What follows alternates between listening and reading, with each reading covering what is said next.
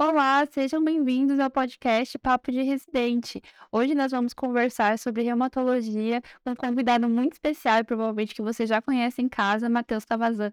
Muito obrigada pelo convite, Matheus. Tudo bem, gente? É um prazer estar aqui com vocês. Só que dessa vez, olha só, não sou eu entrevistando alguém, não sou Não. não. É, o, o verbo se inverteu, não é? É, hoje eu sou entrevistadora, hoje é que vou fazer as perguntas. Perfeito. Então, assim, muito obrigado pelo convite. É uma honra estar aqui, ainda mais para falar de um assunto que eu adoro, que é a reumatologia, que é a minha área. Ai, que bom. Então a gente vai conhecer bem mais sobre reumatologia. Então vamos começar. Conta um pouquinho da sua formação. O que, que você fez até chegar no reumato? Perfeito. Então, eu fiz medicina na USP, os seis anos. Uhum. Já engatei logo em seguida com clínica médica na USP, dois anos. Para as pessoas aí de casa que não lembram, é, clínica médica é um pré-requisito para você fazer reumatologia. Então, reumatologia não é acesso direto, tá bom? Então, são dois anos de clínica médica para depois dois anos de reumatologia, tá? Também fiz e terminei é, reumatologia na USP. Terminou quando?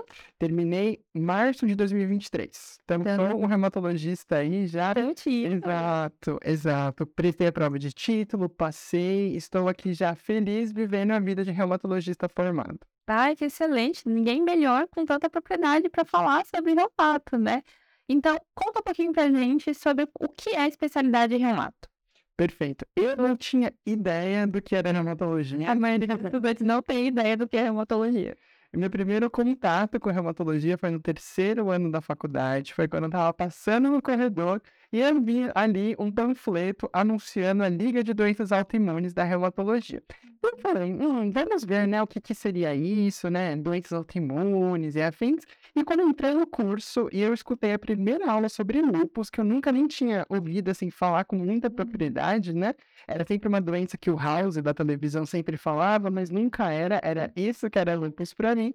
E quando eu entrei naquela sala e vi, assim, a complexidade dos diagnósticos, né, diferenciais de lúpus, que o lúpus pode pegar desde o fio do cabelo, como a gente brinca, até a pontinha do pé, pode pegar qualquer órgão e sistema, foi ali naquele momento que eu falei, poxa, isso é muito mais legal do que as outras especialidades. Claro que assim, eu sempre vou puxar sardinha para reumatologia, mas assim, reumato é um campo muito grande.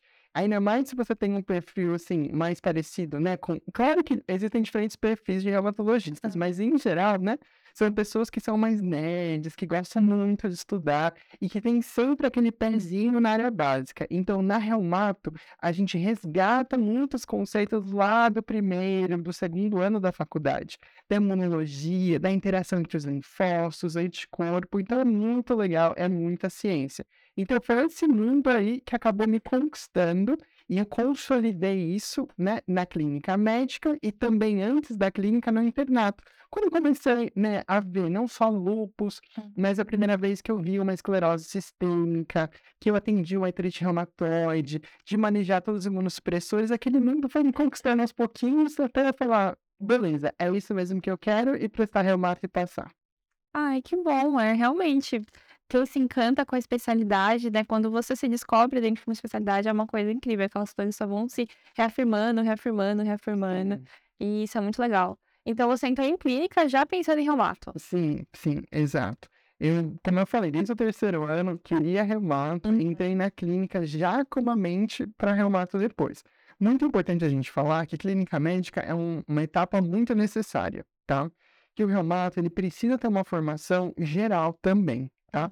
Então, mesmo que a gente consiga eh, fazer o nosso trabalho em, como se fossem caixinhas, né, dentro da clínica médica, a gente faz muita interface com as outras áreas. Então, para você ser um bom reumatologista, você precisa manjar muito de exame físico, você precisa manjar de diagnósticos diferenciais. Então, eu preciso conhecer a gastro, eu preciso saber as picuinhas da pneumo, para quando eu olhar uma tomografia e falar, poxa, esse pulmão aqui é um pulmão de Sjögren, é um pulmão da esclero. Então, é- é uma especialidade que faz muita interface. Então, ela também é muito ampla. Tá? Isso é uma coisa muito legal da reumato, que a gente não vai ficar naquele mundinho só reumatológico, né? A reumato é como se tivesse criado, assim, capilares que vão, assim, por toda a clínica médica. Então, isso é muito legal da reumato. Ai, que bom, porque o paciente, no final das contas, é um só, né? A gente tem que saber identificar tudo, né? Saber, Sim. pelo menos, diferenciar o que é nosso e o que não é, né? Exato. Bom, mas me fala um pouquinho da residência. Como é que foi? Como é organizado? Quais são os estágios? Me conta. Então, assim, para a pessoa que saiu de clínica médica, vai levar um choque, tá? Porque a clínica médica tem pronto-socorro, tem UTI, então, assim, para a gente deixar muito claro, reumato é uma especialidade predominantemente ambulatorial. Eu brinco que quando a gente vai para a UTI, a gente vai lá com salto alto, com o interconsultor. Então, a gente não vai ficar evoluindo o paciente na UTI, tá? Então, a reumato, qual é o nosso grande campo de ação? É o ambulatório. E se o nosso grande campo de ação é o ambulatório, a nossa residência, obviamente, o foco da residência vai ser o consultório, o ambulatório. Então, metade do, do R3, né, que a gente não chama de R1, porque você já fez o R1 e R2 na clínica. Uhum. Então, o R3 da reumato, metade, isso eu estou falando da reumato na USP, tá bom? Metade do R3 é ambulatório. E aí vocês vão pensar, poxa, então é uma residência leve, tranquila. É verdade, se você for comparar com cardiologia, com outras especialidades que dão plantões, né, viram à noite, horizontais noturnos, por esse lado é mais tranquilo no sentido de carga horária. Só que o ambulatório da reumata é muito demandante. Então, são pacientes muito complexos, são pacientes que têm é, também né, questões psicossociais. Então, é uma consulta que às vezes você fica um pouco mais é, um pouco mais envolvido com a história. Então, no final do dia, além de você ter que atender muitos pacientes, no MERMUSP a gente tem ambulatórios cheios, né? Então, por exemplo, quinta-feira, que é o dia de lupus, chegamos a ter 130 pacientes agendados num dia só de lupus. Então, assim, é muita gente para atender. Então você tem que rodar. Isso tudo é muito bom, porque você vê muitos casos. Então também é legal de deixar claro que não é só porque é uma especialidade ambulatorial que não é puxado. É bem puxado sim. Então tem dia que você vai entrar no ambulatório sete e meia e você vai sair seis, seis e meia, sete horas da noite. Entendeu? Idealmente, né, para alguns outros ambulatórios mais, mais tranquilos, você consegue sair às 5, mas dessa carga horária né, de ambulatório é isso. Um outro grande estágio que a gente tem é o estágio da interconsulta, que você passa três meses no R4. É um estágio maravilhoso, para mim foi o melhor estágio da residência, tá? É um estágio que você cobre o hospital inteiro. Então você fica como reumatologista de todo o complexo. Então qualquer dúvida reumatológica, que qualquer especialidade, seja no nosso Instituto Central, seja lá no Instituto do Câncer, seja inclusive na psiquiatria, você vai lá olhar. Então isso é muito legal que você vê a interface da reumato com outras especialidades. Pode ser que a gente chegue lá e fale, olha, isso daqui não é da gente, tchau. Mas pode ser que a gente fale, nossa, poxa, isso daqui é um quadro reumatológico, e a gente vai lá e faz diagnóstico. Outras é um paciente que já tem diagnóstico, mas está inter tá intercorrendo com alguma outra complicação, seja cirúrgica ou seja clínica, e você vai lá para assessorar, fazer o manejo perioperatório, de imunossupressor, de imunobiológico. Então, o estágio maravilhoso, porque você aprende muito a reumatologia, tá? O outro estágio muito bacana, legal da gente comentar, é a enfermaria da reumato. Como é que funciona isso? Você fica é, responsável por pacientes que estão internados apenas reumatológico. Então, a gente tem uma enfermaria, é, o número de leitos, na época que eu era residente, agora já mudou, porque a, a enfermaria da reumato é, foi, foi reformada, tá? Mas na minha época eram 10, 10 leitos, e você ficava manejando esses pacientes. Em geral, o paciente da reumática interna não é um paciente simples, é um paciente que tem um diagnóstico mais raro, que está intercorrendo com alguma coisa mais grave. Então, é um desafio diagnóstico. A enfermaria da reumato é o campo perfeito para você treinar e para você brincar de house, para você ver se realmente você sabe reumato, sabe diferenciar o joio do trigo e sabe principalmente é, tratar o paciente, porque às vezes, Jéssica, é, as pessoas ficam com aquela neura de querer fechar o diagnóstico. A gente da reumato, às vezes a gente não consegue fechar um diagnóstico numa caixinha bonitinha. A gente até fecha, mas o paciente começa a preencher outras caixinhas e você não sabe o que chamar esse paciente. Mas o mais importante é o quê? Você tratar o doente. Então é isso que você aprende na enfermaria. Manejar o paciente reumatológico grave, que internou e você precisa tratar ele independente do diagnóstico. Então, isso, esse é um estágio muito marcante, tá? Que é o estágio em que, eventualmente, você pode ver um paciente ir para UTI e falecer.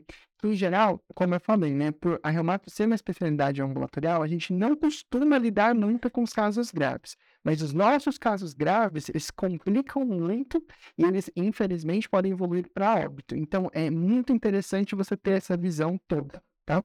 Esses são os três principais estágios, né, se a gente pensar no R3 e no R4, E a gente tem estágios mais curtos. Uhum. É, são estágios que você faz procedimentos, por exemplo, que você vai ficar no ultrassom, é, aprendendo a fazer ultrassom reumatológico com uma, com uma especialista que só faz ultrassom reumatológico por um estágio que você vai infiltrar, que é realmente você colocando a mão na massa. Então, você infiltra 10, 25 pacientes assim no metade. Então, chega lá uma fila, você vai infiltrando joelho, ombro, punho. Então, é muito legal para você ir pegando mão também de procedimento. E tem alguns outros estágios também mais curtos que você roda para você observar outra especialidade. Então, você vai rodar na dermato, na pneumo, na obstetrícia e ver pacientes ou reumatológicos, ou com alguns diagnósticos que podem né, confundir com a reumatologia, mas que é legal de você pegar a mão também. Então, é uma, é uma residência muito hands-on na USP, ou seja, você fica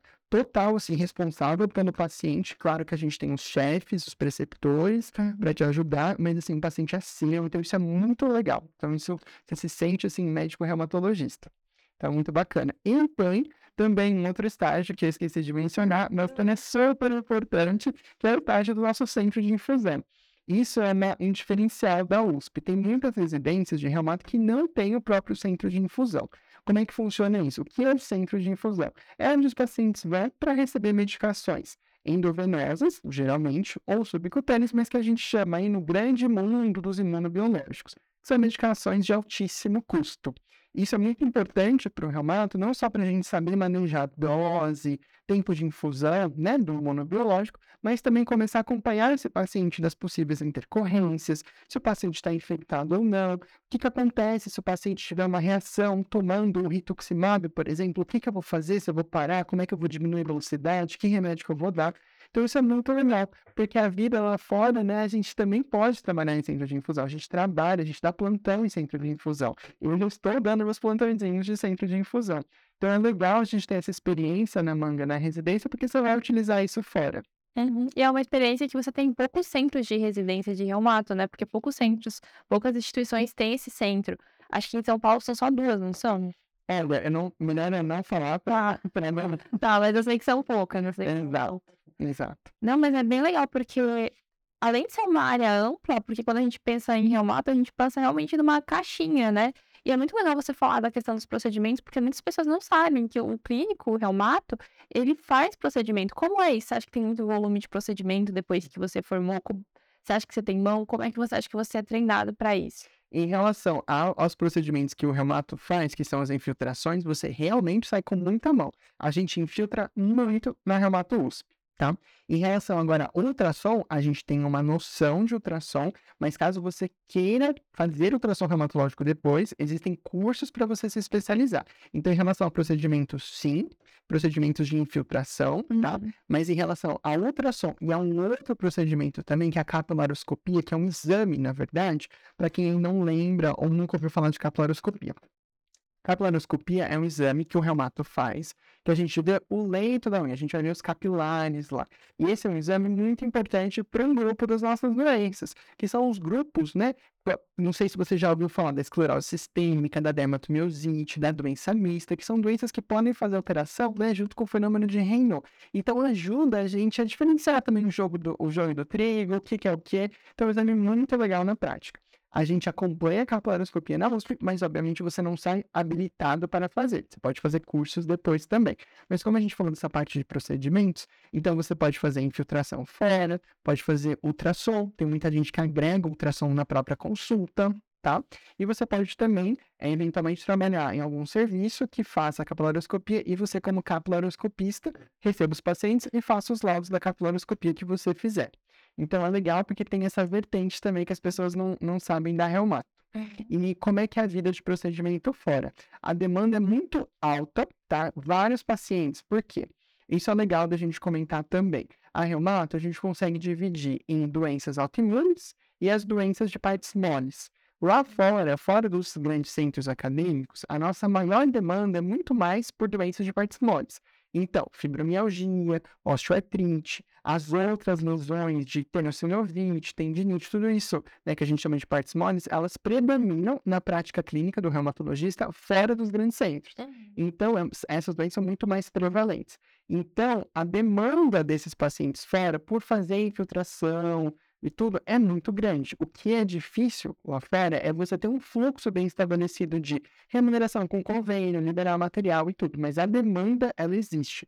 Basta você ter um fluxo próprio, ou trabalhar num serviço que tenha sala de procedimento, ou centro cirúrgico, remata sim, a gente pede pro centro cirúrgico fazer essas infiltrações. Eu não sabia, eu não sabia disso, acho que o aí de casa também não sabia. né? Que a moto vai pro centro cirúrgico. Isso. A gente não precisa ir para o centro cirúrgico, Mas pode, né? É feito, né? As nossas infiltrações podem ser feitas em salas de procedimento, mas grandes serviços têm esse fluxo de já ir para o centro cirúrgico e já fazer lá. Procedimentos simples, que duram 10, 15 minutos. Infiltração de joelho, que a gente vai lá com uma agulha e coloca a medicação direto. Tá? Então, é mais estabelecer o fluxo com o seu serviço, ver remuneração, convênio particular, o que, que vai fazer. Essa parte dá mais trabalho, mas uma vez que esteja estabelecido esse fluxo, dá para fazer. E nada te impede muito bem de indicar uma infiltração para o seu outro colega, seja reumatologista que vai infiltrar, ou seja ortopedista que também infiltra. Não tem problema, saber referenciar também os doentes, tá É bom? importante. Matheus, você já começou a falar sobre como é a vida do reumato depois de formado. Então, vamos falar sobre as possibilidades que tem depois que você se forma reumato. Quais são os caminhos, quais são as áreas, o que você vê o pessoal fazendo, o que, que é de diferente que o reumato tem a possibilidade de fazer sem reumato. Então vamos lá. Um diferencial é que você pode dar plantão de infusão. Como é que funciona um plantão de infusão? Como eu falei, tem muitos pacientes que recebem medicações de alto custo, endovenosas, por exemplo, que você precisa acompanhar uma infusão. Por exemplo, alguns remédios têm infusões longuíssimas, de 4, 5, 6 horas. Então, você precisa ter um médico responsável por esse paciente, de avaliar se tiver uma intercorrência, liberar a medicação, ajustar a dose. Então, como é que funciona um plantão de infusão? Você chega, libera as infusões dos pacientes que você foi, né? é, que você recebeu uma lista dos seus pacientes, seja se você tiver afiliado a uma empresa ou ao hospital, e você acompanha a infusão desses pacientes. Então, este é um plantão de infusão. Então, a gente consegue dar plantão na remoto, que não é um plantão que você tem que dormir no hospital, não é um plantão que tem que é, atender perto, é um plantão mais tranquilo, mas que exige sim um conhecimento das drogas, então a gente tem que manejar muito é, os nomes, os diferentes mecanismos de imunobiológico para saber exatamente né, o que prescrever, checar a base, ver efeito colateral. Por exemplo, só essa semana eu peguei um paciente que começou uma dieta radical, começou a fazer atividade física, emagreceu muito. Então, a dose do imunobiológico dele mudou da água para o vinho, de um mês para o outro. Então, você precisa estar atento a esses detalhes.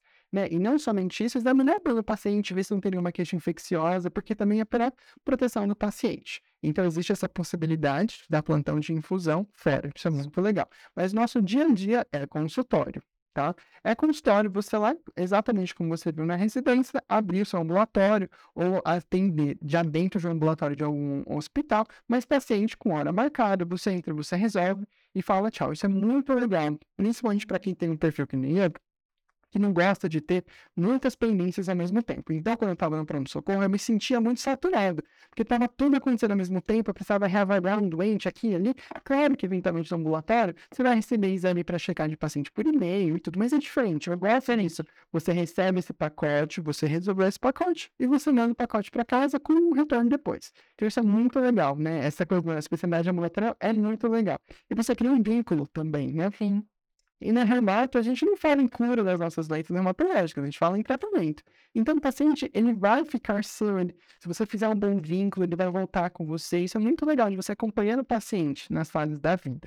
Então, o nosso grande, grande, grande mar aí, depois que a gente se forma, é a ambulatória, tá? A gente falou do- de infusão, a gente falou de procedimentos, e a gente tem uma outra área que cada vez mais está ganhando destaque, que é a área da indústria farmacêutica. Então, hoje, muitos reumatos que já não fazem consultório, só fazem indústria farmacêutica. E aqui eles fazem dos mais diversos possibilidades. O reumato na indústria farmacêutica pode eh, atuar revisando, por exemplo, folders, material médico que vai ser divulgado para os pacientes, para os outros colegas Uhum.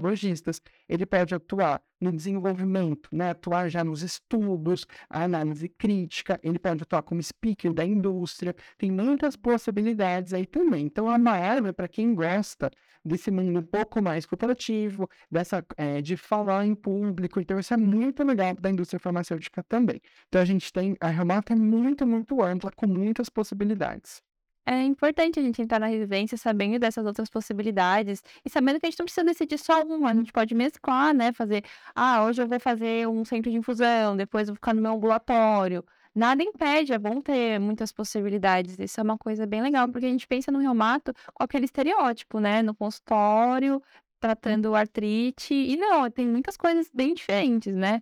Que, que é bem legal do, do reumato tratar e que você está trazendo aqui. Sim, e fora que a gente esqueceu também das interconsultas que você vai fazer fora. Verdade. Então, se você estiver afiliado ao grande serviço, ao uhum. grande hospital, você com a sua equipe de reumato monta uma escala. Então, por exemplo, eu estou numa escala de um hospital. Então, aquele dia, todas as interconsultas da reumato que tiver, eu que vou ver. Se tiver um paciente da reumato no nosso grupo internado, eu vejo também. Se aparecer algum pedido de consulta novo, eu vejo exatamente como a gente fazia no estágio da interconsulta na residência. Então, também é legal. Então, o reumato pode entrar no UTI, vai ver paciente internado. Então, isso, isso, é muito legal. Então, é uma área bem, bem, bem diversa.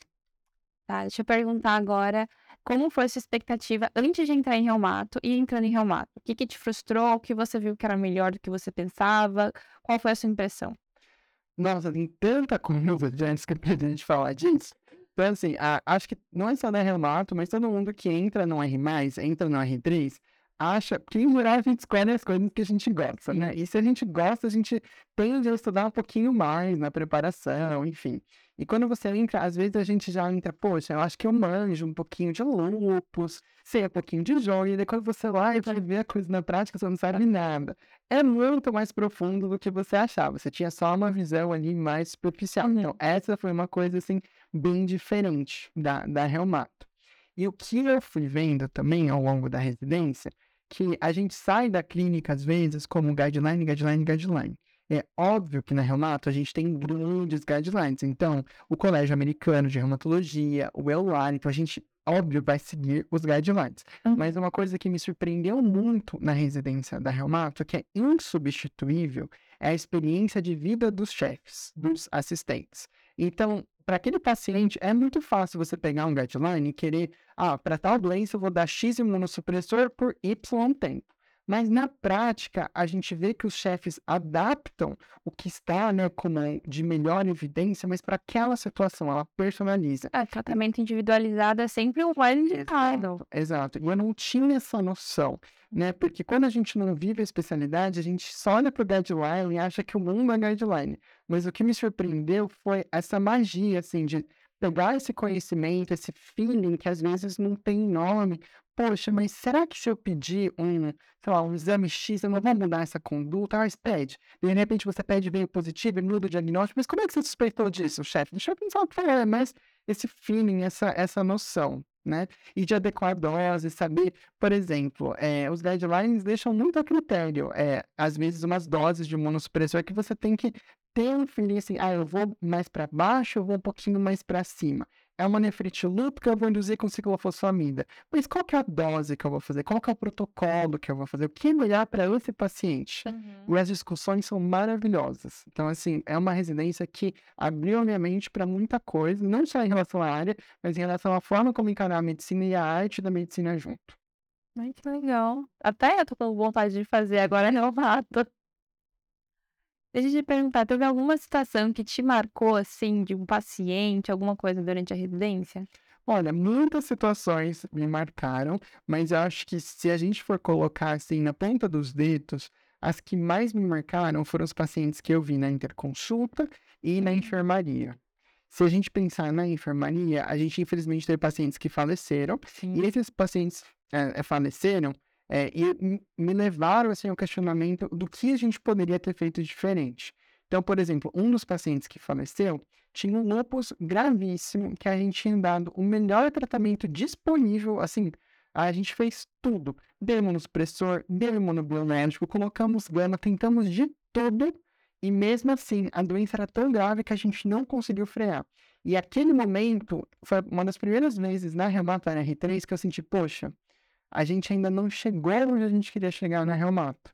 Hum. Porque como a gente não tem muita experiência com hábito, né, a gente acha que os pacientes sempre vão melhorar, eles vão ficar ótimos, mas como ainda mais um grande centro, você vai ver o, a, o ralo, né, no sentido, você não vai ver os casos simples, você vai ver os casos super difíceis. Sim. Então essas coisas me marcaram e me motivam também, né, da gente expandir a nossa especialidade, estudar mais, e ter outras drogas, novos tratamentos, outras visões também, assim, de formas de tratar. Então, esses casos, assim, que evoluíram para óbito me marcaram também.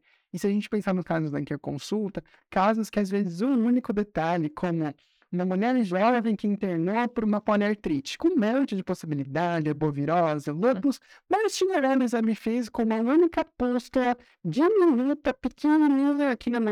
Não era como se fosse uma espinha. E só que no meu diagnóstico, daí a gente falou, poxa, será que não é o coco que está causando tudo isso? E era. Então, assim, são essas pequenas coisas que vão marcando a gente, né? Que foram muito emblemáticas para mim na Reumato. É muito bom ver nosso conhecimento, nosso estudo, nossa dedicação dando resultado. Realmente é uma sensação muito boa. Mas é bem legal. Mas agora pensando no dia a dia do reumato. Como é o reumato? Qual é o perfil do reumato? Então, você falou de uma pessoa que é, normalmente gosta né, de ter longas relações com os pacientes, porque é um paciente de longo prazo. Mas como é a consulta, o, dia a dia do reumato? Qual é o grosso? Perfeito. Então, assim, por mais que todo mundo ache apaixonante lúpus, todas as nossas doenças raras, você, como reumato, precisa gostar das doenças mais comuns, que são o arroz e feijão da especialidade. Então, precisa saber partes moles.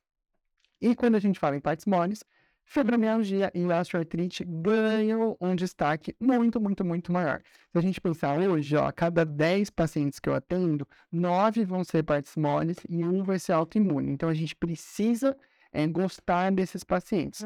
São pacientes que são consultas mais demoradas, então é diferente de consultas de outras especialidades, por quê?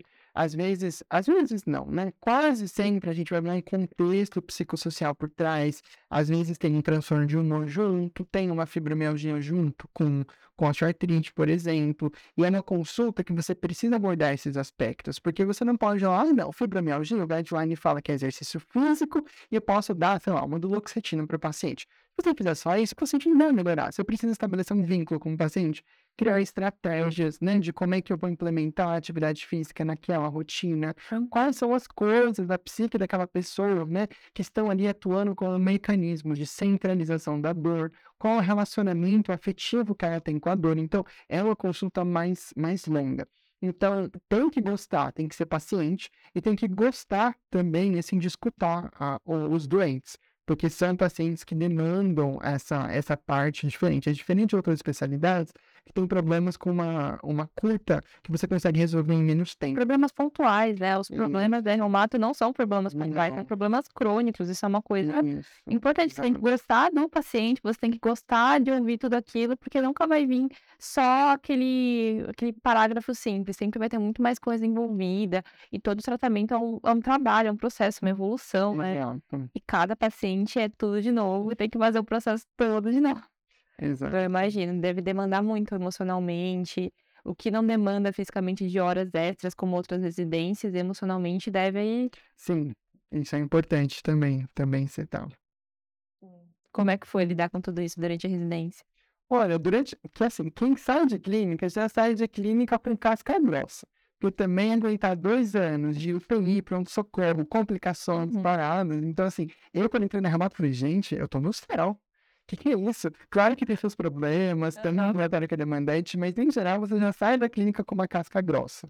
Né? Então, isso já te ajuda né, a lidar com as situações mais de estresse. E quando eu falo casca grossa, não é que você vai ficar insensível, não, mas que você já vai ter afetado, você vai ter desenvolvido todo o know-how de lidar com, com essas demandas. Então, essa parte foi, foi bem mais tranquila mesmo. Então, acho que é importante fazer clínica justamente para isso, para te preparar para as outras situações. Que legal. E como era a sua vida na residência? Você conseguia conciliar com a vida pessoal, com pesquisa, com trabalho? Como era? Perfeito. Na residência da Reumato da USP, a gente só tem plantão no R3. E como é que são os plantões no R3? Você fica de noite na enfermaria cuidando apenas dos pacientes da reumatologia. Uhum. Então, em geral, são plantões muito tranquilos. E é um plantão muito esporádico. Então, se são 12 residentes, né, por ano, então no R3, a cada 12 dias, um plantão noturno, que em geral um plantão noturno é muito tranquilo, porque são pacientes que estão na enfermaria, eles intercorrem, você vai lá, você atende, você manda para a UTI. Então não é aquele plantão de UTI de pronto-socorro que vão ficar te chamando toda hora. Claro que existem, eu lembro de noites de sessão, de pacientes complicando e afins, mas na maior parte das vezes, dormia super bem. Uhum. No R4, não tem plantão. Então, se você pensar, poxa, dos dois anos, um ano inteiro sem plantão noturno, te possibilitar trabalhar fora, ficar fazendo seus projetos pessoais, se dedicar a alguma outra atividade, algum hobby. Então, nesse sentido, é uma residência muito versátil, principalmente para quem tem outros planos, gosta de fazer outras coisas. E diferente de outras residências que têm uma carga horária de plantão enorme, Uhum. o mato permite essa flexibilidade. Tá? Então, isso é muito legal. É, você poder se planejar em cima do cronograma da residência é muito bom, sem ter loucuras. Matheus, eu sei que você já foi falando durante as conversas, mas vamos pontuar o que você acha de, de diferencial na residência de reumato na USP, que foi onde você fez. Então, centro de infusão, Com certeza é um diferencial. O número de pacientes, gente, é, não tem como você sair da Reumato USP, é, assim, é cru, porque você vai ver muita coisa. Então, só de núcleos, quantos núcleos você já atendeu, das diferentes formas, diferentes manifestações, o que deu certo, o que não deu errado. Então, o volume de pacientes é o diferencial maravilhoso. Um outro diferencial é a estrutura que o complexo te possibilita. Porque de nada adianta você ter pacientes muito complexos se você não tem o que fazer com este paciente. Se eu não tenho uma ressonância para pedir, se eu não tenho com quem discutir um exame, pedir uma interconsulta de alguma outra especialidade para me ajudar na condução do caso. Então, essa experiência como um todo é muito boa. Então, a gente pode colocar com certeza o volume, o centro de infusão e o complexo. Essa, para mim, são as três principais é, diferenças, diferenciais da USP como, como reumato. É, e bom que isso tudo te possibilita sair muito bem preparado, né? Sim. Com uma formação de reumato realmente forte, que você realmente, foi o que você falou, hands-on, né?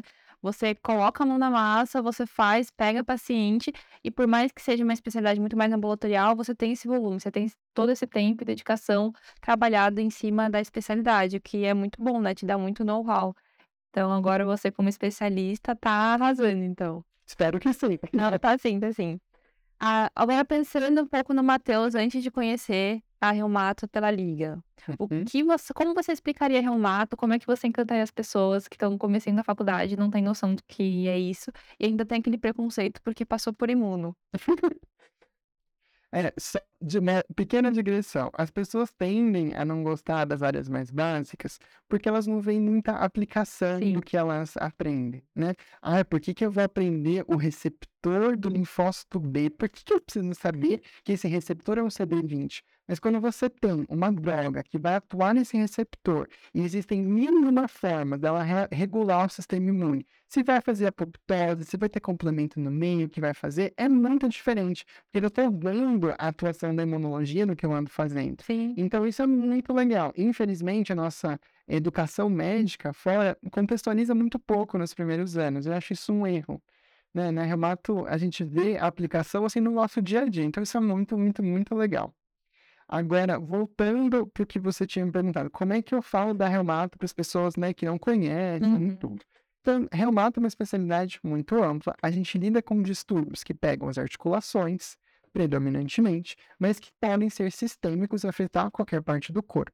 A gente consegue dividir a reumato em duas grandes áreas, a parte de doenças inflamatórias autoimunes e a parte de doenças de Parkinson. Então, esses são os nossos dois grandes campos dentro da reumatologia. A vida nos grandes centros é predominantemente doenças inflamatórias autoimunes. Quando você vai para a vida, para o consultório, é predominantemente Parkinson. Falta falar de alguma coisa? Acho que não. É, o que dá pra gente, talvez, deixar um pouquinho mais claro é que reumato é uma área que está crescendo exponencialmente. Hum. Com o advento dos novos remédios, dos imunobiológicos, das moléculas que a gente chama, né, sintético-alvo específicas, que talvez sejam até nosso futuro, a gente está tendo um crescimento, é, a cada ano a gente está tendo diferentes drogas, diferentes mecanismos, então é uma área que não está estagnada, é uma área que cresce muito e consegue é, abraçar qualquer tipo, assim, claro que a gente tem um perfil mais de estudioso, Mas se você é uma pessoa que gosta muito mais da coisa básica, química, segundo a vida acadêmica e para a indústria, tem muita coisa. Então é uma área muito ampla. Isso é importante ressaltar. Então, vamos finalizar com um conselho que você daria para quem está considerando reumato, mas está em dúvida, ou quem já decidiu e quer, tipo, aproveitar o tempo que tem, ou no internato, ou na clínica, para se preparar para reumato. Em primeiro lugar, é, jogar fora o preconceito. Que as pessoas falam, ai, reumato é muito chato, doença muito difícil, muito rara, nome tudo igual, pede muito exame, nenhum veio positivo para nada. Então, joga esse preconceito fora. Não, número um. E o conselho de verdade é, se você tiver a chance de estar no estágio de reumato, sinta-se reumatologista. Então, mergulhe a fundo, viva os casos, reveja os diagnósticos, que muitas vezes as grandes faculdades colocam os alunos no internato para rodar na reumato com pacientes que já têm o diagnóstico. Então, também o charme de fazer o diagnóstico acaba meio que se perdendo.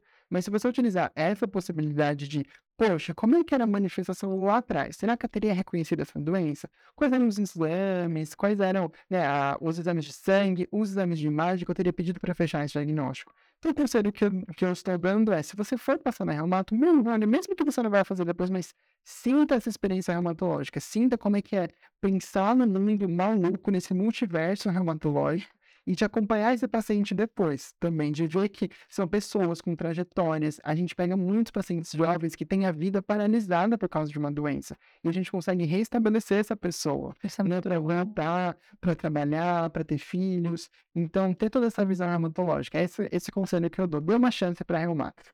Ai, que excelente. Muito obrigada, Matheus, por ter aceitado o convite. Estou muito feliz pela nossa conversa. Espero que o pessoal aí de casa é, consiga ter um esclarecimento sobre o que é o reumato. É, muito obrigada mesmo por quem assistiu. E até a próxima semana. Nos sigam nas redes sociais. E é Muito obrigado. Tchau, gente.